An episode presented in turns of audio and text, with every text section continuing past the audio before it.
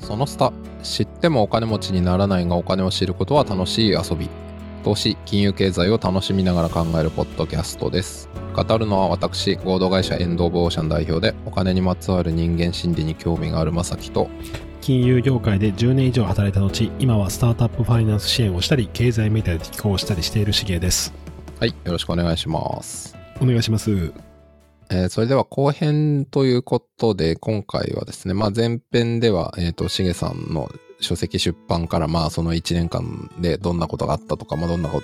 情報がとか、まあ、そんな話をしてきたんですけど後編としてはですね、まあ、この書籍に続く書籍とかのお話をしていきたいなと思っております。はい。で、えーまあぶっちゃけどうなんでしょうかこの決算書謎解きトレーニングに続く本は出るんでしょうかはいえーっと、まあ、幸いですねこの本があの、まあ、1万部以上売れてくれたっていうのもあっ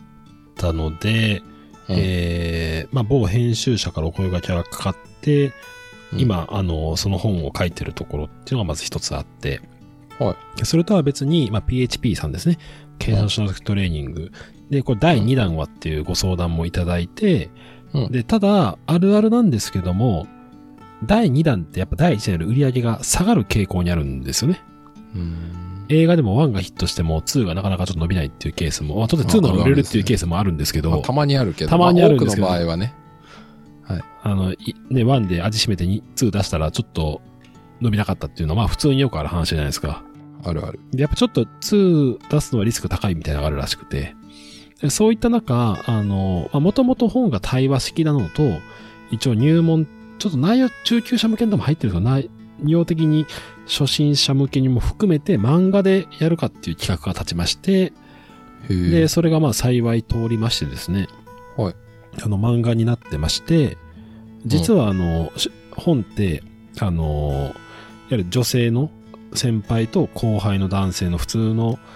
なんていうか、うんビジネスまあのねやりとりだったんですけど、そうですね。会社の先輩後輩の会話ってスタイルでしたよね。はい。ただ、漫画版はもう全然違いますね。もうその設違うんですか定はもう全外ですね。あ、そう。へなんで、まあちょっと詳しくはまだネタバレなんで言えないんまあで、すけまど、だ言えないですね。言える範囲で言うはと、いはなんか妖精が出てきたりとか、そういう感じですね。なんかだいぶ世界観が今、ちょっと違う方向に触れた気がしますけど。ちょっと、なんていうか、まあ、いわゆるギャグテイストも入ってるような、うんそういう、えーっと、漫画ですね。あーってなると、まあ正直、もともとの謎解きトレーニングって、まあ、さっきしげさんも言ってたけど結構難しいから、まあ、例えば結構そのビジネス経験がある人向けかなっていう印象を、まあ、僕も読みながら思ったんですけど漫画の方は例えばそれこそ、まあ、10代20代ぐらいで別にあそんなビジネスとかよくわかんないよっていう人も読める可能性が結構あるってことなんですかね。そうですね。あの、一冊目って一章がメルカリだったんですけども、うん、いわゆる PL とか BS って言ったら基本的な説明ゼロなんですよね。何もしてないと。で、漫画版には、あの、ちょっと名前まで言えないですけど、誰もが知ってる会社を一章に持ってきて、そこで基本的な PL とか BS の基礎を話をして、で、そっから、まあ、実際に扱ってるメルカリの事例とかを、ちょっと最新の話も入れながら説明してるっていう、そういうような感じですね。なるほど。いやー、じゃあ結構あれですね。まあもちろんその元の本読んでくれた人も漫画版読んでもらったらそれはそれで楽しめると思うけど、まあはい元の本はちょっと難しそうだなって思ってた人もそうですね。おすすめなんじゃないかと。漫画の方で、で、私もあの、まあ、一冊目ですでしたけど、二冊目も、まあ、知り合い、友人、知人含めて5、6人読んでもらったんですけども、まあ、その、まん、まあ、漫画家の方の力量のおかげなんですけど、まあ漫画としてもやっぱ面白いっていうふうに言ってもらいましたね。うーん。ちなみに、あれですか、発売日とか決まってるんですか発売日は私は直接聞いてないんですけども、Amazon 見たら3月14日になってましたね。うん。なるほど。もうもう Amazon に出てるっていうね、あ著者が知らない間に。あの、今僕も Amazon 調べてみたところですね。Amazon のあの検索窓に村上茂久って入れて、はい。検索するともちろんその1冊目の本は当然出るんだけど2冊目のところに普通にはい漫画版って出ますねはい。漫画版決算書謎解きトレーニング3月14日って書いてあるんですけどこれはどうなんですかまあどこまで言えるかわかんないけど3月14日ぐらいに出そうっていう意図は正しいんですかえーと、まあ、そういったぐらいに売りたいねみたいなのは、そのあの、ありましたね。うーん。あと、年度内っていうのがあるんで、あの、まあ、3月以内にやっぱな出さなければいけないっていうのは、あの、大きな方向性としてはありますね。なるほど。まあだからそういう意味では3月14ってのはあんま間違ってはいないんだけど、はい。この数字は Amazon さんどこから持ってきたのよっていう疑問はあるわけですね。それは私は全くわかんないですね。どうなってんでしょうね。なんなら、あの、編集者より私の方がこれ最近発見しましたからね。もうアマ、アマゾンこんなん出てますよ、みたいな。 不思議ですね。でも、一冊目の時もそうだったんですよ。へーはい。発売日より前に出てたんですか、これ。あで出てましたし、うん。あ、もう、もう、もう出るんだ、みたいな感じで僕の中で言うと。うーん。なるほど。いや、面白いですね。あちなみにそう、今せっかく漫画の話してたんだけど、Amazon の話になったから、ちょっとだけ Amazon の話をしちゃうと、しげさんのその決算書謎解きトレーニングの、その、最初の本の方って、Amazon レビューめっちゃ多いですよね。なんか134って今、今日時点で見るとついてるんですけど、なんか本にしては多くないですか ?134 って。あの、私の理解では、あの、レビュー数ではないんですよね。あ、レビュー数ってのはその、感想を書いたレビュー数が134ああるわけじゃなくて、あの、星だけつけるレビューも結構あるんですよ。あ、そういうことか。だから星だけで5とか4とかつけてるんはいはいはい。ですよね。とか1とかなるほもどありますけど、当然2とかもあったりするんで。はなんで実際のその文字としてのレビューは多分十数件だと思うんですけども、そうっすかねもっとあると思うけどな。あ、そうですか多分に20もないぐらいだと思うんですね。わかんないです。まあまあまあまあ。なるほど。はいはなんい。でそういう、ことか。だなんであの結構最近そういうのを一昔前よりそういうのが増えた感じだと思いますねその星だけでレビューつけるっていうのが、うーん。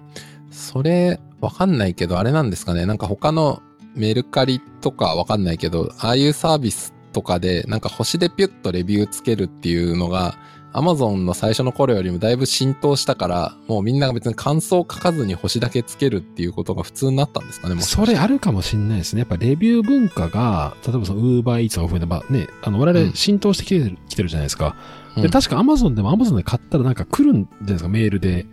レビュー書きませうんんうんうかんみたいなでそれああもったりしますね。星押すだけでいいんですよね確かに文章は書かないけど、レビューだけってのあるんだな。それであのたまたま多いっていうことだと思いますね、はいはい。ちなみにですね、今、Amazon のページを確認したところ、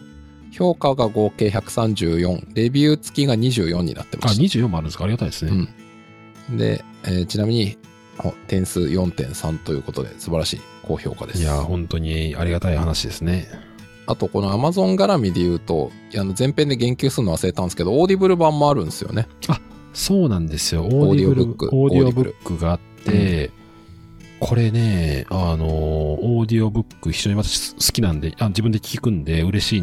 のと、まうあ、ん当然これも読ませてもらったんですけども、うんこうナレーションがですね、小林直人さんっていう方と沢井真知さんっていう方なんですよ。へえ。で、このお二方は全然僕知らない人ですね。はいはい。何の接点もないですね。うんうんまあプ、プロのそういうナレーターってことですよね。で、この沢井さんっていう方を一応ね、僕の本のナレーションしてくださってるんで、ツイッターで調べたんですよ。ではいすると、あの、まあ、自分のナレーションしてる本の中で、この私の本を紹介してくださったんで、うんツイートで、あの、ありがとうございます。今回こちらの著者の村上ですって一応コメントしたんですよ。うん何の返信もなかったです ね。全然いいんですけど。まあままあ、全然いいんですけど。はいはい。だから、なんか、あ、あんまりそこってやっぱり交流ないんだなと思いましたね。はいはい。ちなみに、オーディオブックというか、まあ、オーディブルとか、まあ、僕も実はあんまり聞く文化がないんですけど、まあ、この、ポッドキャスト聞いてくださってる方はね、そもそもこの耳で情報を得るっていうことに慣れてる方が多いから、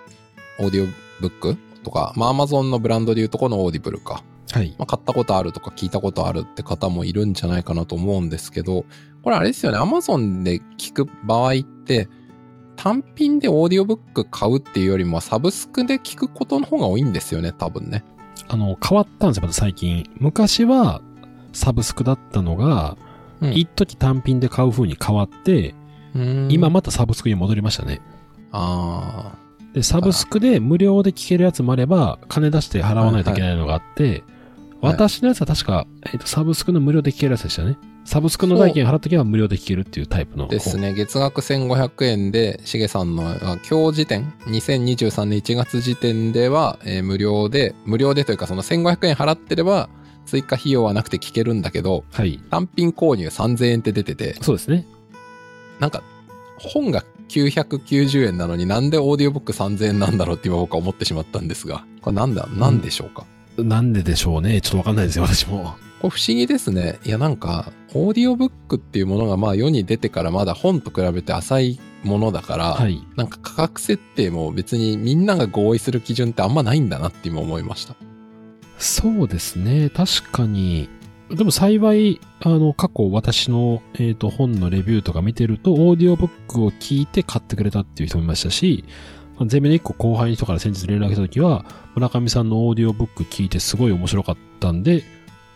あの、本買いましたっていう人もいたんで、実は結うん構、これ経由でも流入があるみたいですね。あ、そうなんですね。おもろいっすね。だからね、さっきそれこそ別に実本が売れた数じゃない人も読んでる可能性って、まあ図書館とかメルカリとかあるよねって話をしましたけど、オーディブルで知った、聞いた、学んだっていう人も一定数いるんですもんね。そうですね。で、私自身も当然聞きましたけど、うんやっぱりその掛け合いになってるんで、結構やっぱりすごく聞いてて、普通のオーディブルより面白かったっていうのがありますし、それはそうっすね。相性確かにめちゃめちゃいいですね。はい。確かに著者が一人でなんかずーっと力説してる本のオーディブル聞いてもすごい疲れそうですけど、はい。対話はいいですね。で、あの、ピクサーっていうですね、本があるんですよね。で、ピクサーってあの、あ、あのアニメのピクサあアーニスタジオアニメのピクサースタジオですね。あはいはい。で、あの、それがすごく有名なピクサーっていう本があって、へえ。で、ピクサーってあの、ご存知の人もいらっしゃると思うんですけども、はスティーブ・ジョブズがあの作った会社なんですね、もともとは。で、あの最後ディズニーに買収されるんですけども、うんそのピクサーっていう本は、えっ、と、ジョブズがどのようにピクサーを、まあ、作って、で、トイ・ストーリー1ですね。フルうん CG、うん世界初フル CG アニメ、トイ・ストーリー。うんうんで、それがどのようにヒットさせるかみたいなところの裏側の契約とか経営とかの話を全部やってるんですけども、それもやっぱりちょっと、なんていうか、ビジネス小説みたいな、実話なんですけど、ノンフィクションですけど、ビジネス小説みたいにしてるんで、ジョブズのセリフとかは別の人がやったりとか、主人公の CFO の人が別の声でやってるんですけど、それオーディブルで聞いたらめちゃめちゃ面白かったですね。やっぱりその、なんていうか、対話で、はあ、ジョブズこういう、こういう多分言い方するんだろうなとか、そういうのがめちゃめちゃリアルなんで、あ。はあ。だから、その時やっぱり私、オーディブルの、なんか、見方が変わりましたね。魅力がすごいなっていう。ちなみにそのオーディブルは英語、日本語どっちだったんですかあ、に、日本、当然日本語ですね。あ、日本語もであるんですね。なるほど。すね。で、このピクサーっていう、えっ、と、世界一のアニメーション企業のい今まで語られなかったお金の話っていう本なんですけど、これ評判すごい良くったんですけど、結構334ページとかあるんで結構分厚くて、うんなかなか読めないなと思ったんですけど、えーっと、オーディブルならサクッと聞けたんで、なんかすごい良かったっていうので、なかなかね、うん本だとあの読めないとか苦手な人も、オーディブルだとこういう対話系は、とかそういう小説系はめちゃめちゃ相性いいなと思いましたね。うーん、なるほどっすね。いやーじゃあちょっと、今回、ポッドキャストを聞いてくれた方の中で、ちょっと本読むのは辛いんだよなっていう方がいらっしゃったら、あの、決算書謎解きトレーニングのオーディブル版も、どうぞって感じですかね。これは本当はい自信を持って私はお勧めできますね。いやー、すごい。今日一番おすすめしてるかもしれない。 えちなみに、そう、いやな、なんでこれの話をしようと思ったかっていうと、これ漫画版はオーディブル出せないなって思いました。出せない ですね。それは出せないです、確かに。そうですよね。 はい。いや、だからなんか面白いなと思って。なんか漫画っていうフォーマットになるとやっぱり絵が前提だから、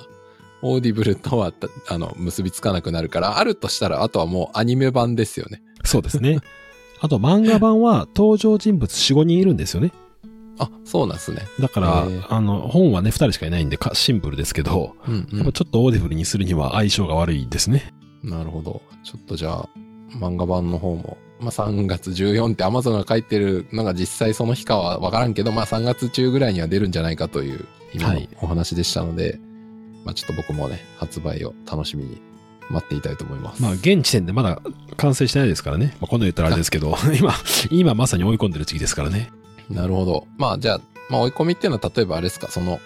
もう大筋は当然できてると思うんですけど、あなもんちろかんもちろんです細細かいとこ直したりとかが今日々やってるんですか、まあ、どっちかっていうと私よりも、まあね、漫画家先生の方ですけども、いわゆはるいはいネームっていう、まあ、その原稿みたいなのがあって、それを本書きにしていくんですけど、うんで、それとは別に、なんか解説ページとか結構あったりするじゃないですか、その漫画系のビジネス書って。漫画があって途中で解説文入るみたいな。うんうん。でその解説文とかは新しく書き下ろすんで、そこは私が担当するとか、うんうんあと漫画もストーリー変わる中で、あの細かい修正とかニュアンスとかあったりするんで、うんそういう細かいチェックが結構あったりする感じですね。確かに、そうですね。もともとの本はしげさん一人の著作だから、まあもちろん編集者の方とね、いろいろ話したりはするんでしょうけど、まあ今回はある意味二人三脚漫画家の方とはい。ってなるから、まあ、ある意味共同作業の難しさだったり面白さっていうのが出てくるんでしょうね。そうですね。なので、あの、まあ、元々の原作をベースにはしてるんですけど、やっぱり漫画にすると、いろいろカットする部分とか、増やしたりする部分がなったりするんで、それとやっぱりちょっと、著者の意図とニュアンスが変わってきたりとか、ここってとこう説明ではちょっとミスリードになるなとか、うんここはもうちょいシンプルでもいいんじゃないかなみたいなのがあったりして、うんで、漫画のコマセリフの割合で、結局漫画なのに、めちゃめちゃセリフが多いと、やっぱ成り立たないんですよね、漫画として。まあ、言いますよね。説明台詞長いな、この漫画みたいな。は。い。で、例えば、ハンターハンターとかは、はいはい。まあ、ウェブで調べてもらえばわかるんですけど、うんなんかもう、ページの半分以上セリフとかってある、あり得るんですよね。うん。なんかたまにありますよね。はい。コナンとかも、どんだけセリフ多いんですよね。小説とみたいです、はいはいななってるみたいな。で、それありをますあります相談、漫画家先生にでもそういうケースありますねって言ったら、うんそれは、富樫先生だから許されるみたいな。うん。いや、僕も同じことを思いました。そんな、そんな、そんなの普通の漫画家じゃ無理だみたいな。おっしゃる通りですと。あれは富樫先生だからできる、なんで、ハンターハンターの許されし力技って感じですね。なるほどんでな。あれは漫画家としては極めて上級者。読者もあれで納得するうん。面白さだからついてくるっていう。なるほど。まあそういう意味で言うと今回しげさんの作ってる本は別にそういうバックグラウンドはないからもうちゃんと漫画として面白いというか完成度を高めていかないとそういなんでけないすよとね。いう。そうなんですよ。となると、やっぱり文字は少なくして、絵で表現して面白くするとなると。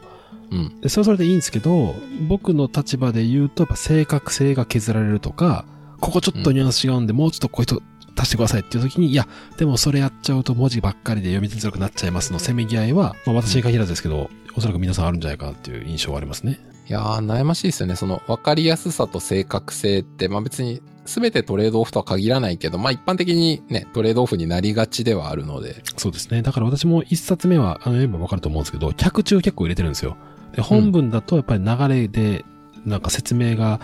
長くなっちゃうとかも客中に突っ込むんですけど、漫画ってあんまそれ使えないんですね。漫画で客中ってそんなないじゃないですか。全然違うもんだなと思いましたね。ああ、面白いですね。だから、タイトル名は似てるというか、まあ、ベースは同じなんだけど、その、形というか、ね、表現手法が変わることで、作るプロセスが全然変わるってことですね。そうですね。あと漫画ってやっぱり小回りが大事なんで、小回りで見せ方全然変わるじゃないですか。変わりますそのね。強調の仕方とか。うん。でその辺私全くわかんないんで、やっぱその辺プロの漫画家の方がこういう風に表現するんだとか、うん、ああ、すごい面白いなとか、そういうのはなんかありましたね。見せ方はやっぱり漫画の方が、うんなんていうか、バリエーションがあって面白いなと思いましたね。いやー、いいですね。ちょっと、なんか漫画版を早く読みたいなと思ってきたんで、まあ、あの、3月頃、でき発売ということなので、あのーこれ、はい、でき次第お送りしますよ。ありがとうございます。はは いでも、Amazon のこの予約ボタン押せますね。押したらどうなるんだろう。あー発売日に届くんですかいやいや、あの、でも、あれですよ。あの、一部業界では噂になってますけど、やっぱり、最新の本は Amazon 本屋に並べるより遅いぐらいなんですよ。2、3あ日遅いぐらいなんですよ。それははい。僕も聞いたことあります。だから、あの、で、一番早いのは、著者からの検本なんで、なるほど。あの、させていただきますね、当然。あの、それは買わなくて大丈夫です。はい。 はい いやー、なんかね、でもそうか。そうですよね。まあまあ、もしかしたら今だと Amazon とかの電子書籍が最速、も、ある、もしかしたら最速かもしれないですけどね。読むだけならあ、ね。確かにそうですね。あでも場合によっては電子書籍化が遅いケースもあるから何とも言えないか。ちょっと1週間とか遅れてるとか、1ヶ月遅れるケースもたまにあったりしますありますねあの電子版の方が。確かに確かに。それもありますね。後で概要欄に、あの、リンクを貼っとくので、 今のお話だとでも Amazon で予約注文するより、あの、まあ、物理本が欲しいという方は本屋で買った方が早いし、あと、前編でも話した通り、著者並び出版社的には Amazon よりリアル店で買ってくれた方が嬉しい可能性が高いということが今回分かりましたので あの、そうですね。そうです。その、プロだけがアクセスできる店舗での売り上げみたいなデータとかがあったりするんで、うん、うん。で、業界の人はそっちを見てるらしいですね。はい。なので、まあ、実店舗に。でもこれ、それこそ、ね、今回前編で、まあ、その、しげさんの本が、初版で1万部で多めっていう話ありましたけど、この漫画版は何部にしようとか、何部になりそうとかって話は、まあ別に数は言わなくてもいいんですけど、著者的にはもう聞いてるんいですや、か何にも聞いてないですね。あ、そうなんですね。はい。一冊目って PHP ビジネス新書っていう、そういうシリーズだったんで、はいはい。今回またそういうのも違うのと、うんた多分ちょっと私よくわかんないですけど、ルートというかその多分部署とかが違う可能性が高いんで、なるほど。まあどどういう意思決定プロセスかは全くわからないですね。はいはい。だからそこはあれですね、出版社さんの内部的なビジネスの事情によるっていう感じなんですよね。おそらくそうだと思いますね。ちょっとどうなってるのか、うん。私もわからないですね。でなるもほどうなんでしょう本、どう、どうなんですかね ちょっとわかんないですね。ああ、そうなんですね。いや、わかん、うん。どういう情報ベースでその何部作ろうとかっていうディシジョンメイキングしてんのかなっていう単純な疑問ですね。そうですね。あのーまあ、一般論で私が知ってる範囲で言うと、うんやっぱりその、出版社が本屋とかに棚割りがあって置いてほしいっていうのがあるじゃないですか。まあ、ありますね。で、そういうので、なんかやっぱり営業とかにがあるみたいなんですよね。うんで、それで本屋の反応を見て、本屋が何冊仕入れるとかっていうのを、当然、あの、売れる前とかなんで、どんだけ売れるかって分かんないじゃないですか。わかんないですで、ね。それ本屋も何冊仕入れていいか分かんないじゃないですか。うん。で、売れそうならたくさん仕入れてくれるし、そうじゃなければ、えーとあんま仕入れてくれないっていうところで、多分その大手の本屋とかでたくさん仕入れてくれるっていう風になれば、それが一つのベンチマークになって、しじゃあ部数増やそうかとか、はあ、そういう感じじゃないかなと思いますけどね。面白いっすね。だから、まあ、どっかの、あるいは、まあ、発売後の話かもしれないけど、どっかの店舗で大人気ですとかになると、その情報が波及していく可能性もあるってことですね。そうですね。いやー、難しい世界だな。いや、それこそね、あの、このそのスタで、ちょっと前に Amazon の特集しましたけど、はいその、Amazon と本屋の関係みたいな話とかもしましたし、まあ、その本と電子書籍みたいなこともあったりしますけど、はい。い、やー、しげさん、なんか面白いですね。そこの、実際に、そこで、ね、著者としていろいろ関われてると、なんかそういう意味で、まさにこのビジネス的な意味でも、そうですね。だから、すごい経験が。。いろいろね、あ、なんか知らないことが多いというか、やっぱり、やっぱりそのサプライチェーンが大事だなと思いましたね、結局。どう流通するのかで。あの、本とかって自費出版とか CD もやるインディーズみたいなのがあるじゃないですか。ありますね。で、なんかいまいち僕よくわからなかったんですよ、自自費出版とかインディーズが。でもあれってよよく考えればね、流通網ないっていうことは本屋が置いてくれないっていうことなんで、それはきついなと思うんですよね。うんで、やっぱり、あの、いい出版社だと本屋に対してたくさん置いてもらえるっていう、その流通経路を持ったりとかしてますし、うん、うん。出版社いわゆるやっぱそこなかなか置いてもらえないので、それはベストセラー繋がらない。一方、ダイヤモンドみたいなところってね、あんだけ、マルゼンの丸の内支店とかってダイヤモンドコーナーありますからね。ダイヤモンドだけのビジネス書コーナーみたいなのが。そうなんですね。で、編集者が、なんか写真とか名前付きで、この人が編集してましたみたいな感じで、なんか、編集者別にダイヤモンドコーナーあるんですよ。へえそうなんですね。で、やっぱそうなるとやっぱり流通、どう考えても強いじゃないですか。うん。で、本屋もダイヤモンドでこの本だと売れるっていうのは分かってるんで、たくさん置いてくれるみたいな。うーん、なるほど。いやー、複雑ですね。なかなか。あとは、あのーよく置いてなき、あの私が知ってる範囲でお伝えすると、うん。まさきさんも来たことないですかその、ほ会社とか作ったりすると、うん。あ、本出しませんかみたいな。出しませんかって。あ、なんか多分一回ぐらい来たことあると思います。はいメールの営業とか。で、あれは、こっちが結局数百万払って本出す感じなんですよね。あ、そうですね。自費出版って、もうなんかあの、言い方悪いですけど、半分詐欺みたいな感じがしてます けど。で、それで、あの、ただ、あのーそれって別に、例えば、現動者さんとか、ダイヤモンドさんって別にウェブメールは載ってます持ってる、そういうこと持ってて、で、から流通も持ってるんで、結局数百万払ったら、まあ極論言うと、1000万払えば1万部になるわけじゃないですか。まあ、そうっすね1。冊1000円で1万部で1000万。うん、うん。極論言うと1000万払えば、うんもう本全部買い占めて、それを、あの、店舗に卸すっていうだけなんで、そういうことはできるんですよね。今ごめんなさい。なんか、その本出しませんかって言ってたのは、なんか、どこの聞いたこともない人の売り込みとかじゃなくて、はいまあまあ知ってる出版社でもそういうセールスがあるってこと。ありますありますす。あの、普通に、それはダイヤモンドとか、幻冬者が、あ、ウェブに書いてますけそうなど、んですか。あのへ、ー商業出版みたいな感じで、やってるんですよね。例えば、いや別にこれでもオープンな話なんで、お伝えすると、おーそうなんですね。はい。なんかそれは知らなかった。で、でもまあ確かに、一冊のコストというか、なんというか、1000円で1万部で1000万円って考えると、まあ言ったらあれですけど、ちょっとお金のある方とか、 まあ、会社、法人とかでお金に余力あるとかだったら、全然できちゃいますよね。そうです。で、 1000万だもん。だから広告宣伝費なんですよ。だからちょっと今、リンク送りますけど、はいはい。ダイヤモンドビジネス企画っていう出版社があるんですけども、今画面見えてますでしょうか、はいはいはい。あの、まあ、ただ、ポッドキャスト聞いてる方には分かんないんで、あの、 あの、後でリンク貼っとくんですけど、まあ、これを見ると、ダイヤモンドビジネス企画って書いてあって、まあ、えーと、これはなんだこれダイヤモンドビジネス企画で出た新刊なんですよ。えーで、こう下の方を見ると、まあ、極めてはパッと見普通の本じゃないですか。まあ普通の本ですね。全然外から見たら違いわかんないですよね。はこれら全部、その、あれですよい。。自費出版みたいなもの。自費出版に近しい、はいはい。近しいモデル。近しいモデルで、その、はい営業支援ツールとして、会社があ、なんていうか、その、本当だ。営業支援ツールって書いてある。写真制作とか書いてある。そうです、そうです。はあ、なるほどですね。こんな本があるのか。まあでも、え、これ普通の本屋、町の本屋行ってこういうの置いてある置いて場合ますもある。置いてます、置いてます、置いてますあ。、そうなんですね。だから、そこはもう、あの、流通経路としては一緒ですから、普通の。はいはいはい。そうなんだ。いや、全然知りませんでした。こういうビジネスがあるんだ。だから、あいやの、面特白いにスタートアップ企業とかで、えーっと、はい代表が家の本出すとかケースがあるんですけども、うんうん、それは、は普通に1000万とか払って、広告宣伝費と多分落として、本出してるっていう感じですよ。なるほど。はいちょっと、いいことを聞いたと思ったけど、でも別にそんなお金もないし、目的もないんで、僕がやることはないと思いますが、 まあ、これを知識を知った方は、そういう方法があるよっていうのを試してもいいかもしれない。そうですね。だから、まあ、本書きたい、どうしても、まあ、だ私はだから本当に正直2、300万払っても書けるならっていうので、む昔心動いたことがありましたけどね。あ、心動いたことあるんですね。い、や、それはやっぱ本書きたいみたいなはいはい。立場の人だったんで、私昔から、いつか自分の本出したいな思って、でへ売れーなくても2、300万でね、出せるならばいいじゃないですかみたいなのはほ思いましたけど、そうなはんいで。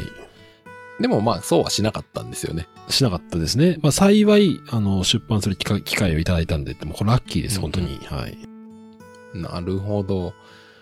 いや、そうなんですね。なるほどな。面白いな。じゃあ、まあ、そういうビジネスがあるっていうことも、はい、僕は学びました。 まあでも、しげさんは少なくとも、 あの、一冊目の本もこの漫画版も、まあそうではなく、出版社の方が出しましょうよっていうことになって、はい。まあ普通の、普通のって言うとあれですけど、企画として出版することになったということですね。そうですね。あのそれは素晴らしい。なんか宣伝とかではない。はいだから、はいだからこういうの大体なんか会社の宣伝で相談来る感じですね。いやー、素晴らしい。え、ちなみに、この、決算書謎解きトレーニング以外にも、まあ、さっきの話だと、まあ、本出す計画というか企画はあるはあるみたいな感じなあんですのか企画ですけどね。企画ですけど、はいはい一応、頑張って、なんとか出したいなと思ってありますけどね。ちょっとただそれが本当に、まあ、本あるあるですけど、あの、出版するって言って流れたみたいな人もいらっしゃるじゃないですか、世の中には。まあ、いますよね。はいそれは。うんうん。っていうので、まあ、なんとか形にしたいなと思ってますけどね。なるほど。はい。わかりました。まあ、じゃあちょっと、まあ、まずはこのね、漫画版決算書謎解きトレーニングがもう出ることは確定している。めでたいということで。はい。まあ、ちょそうっとなんです本当に、ちょっと出せるように頑張りますけどね。そっちも、漫画も。はい。そうですね。まだ完成してないというお話だったのでそうそうなんですそうです。だからあんまりね、そんなにもう Amazon 出ちゃってるんで、オープンな話をしてるだけですけど、そうですね。そんなにあの、出るんですよってあんま言えないです、僕からは。あんま言えない、はまいだ。ちょっと、わかりました。じゃあ、ちょっとあの、はい。この、まあ、このポッドキャストはね、そんな聞いてる人多くないと 思うんで大丈夫だと思いますが、まあ、世の中著者にはそういう事情もあるということで。そうですね。はい。はい。はい、いやー、面白い話がいろいろ聞けました。いや、こちらこそありがとうございます。はい。ありがとうございました。ということで、では、しげさんの次の出版が、を楽しみにしながら今日は終わりたいと思います。それではお聞きいただきましてありがとうございました。ありがとうございました。この番組が楽しかったという方は、Amazon Music や Apple Podcast、Spotify などで番組フォローをお願いします。また、番組のレビューをいただけると励みになります。気が向きましたらぜひ、レビューをお願いします。番組の感想は、ハッシュタグ、アルファベットでシャープそのスタをつけてツイートしていただければ嬉しいです。Google フォームで匿名でも感想をお送りいただけます。リンクは概要欄からご確認ください。それではまたお会いしましょう。さようなら。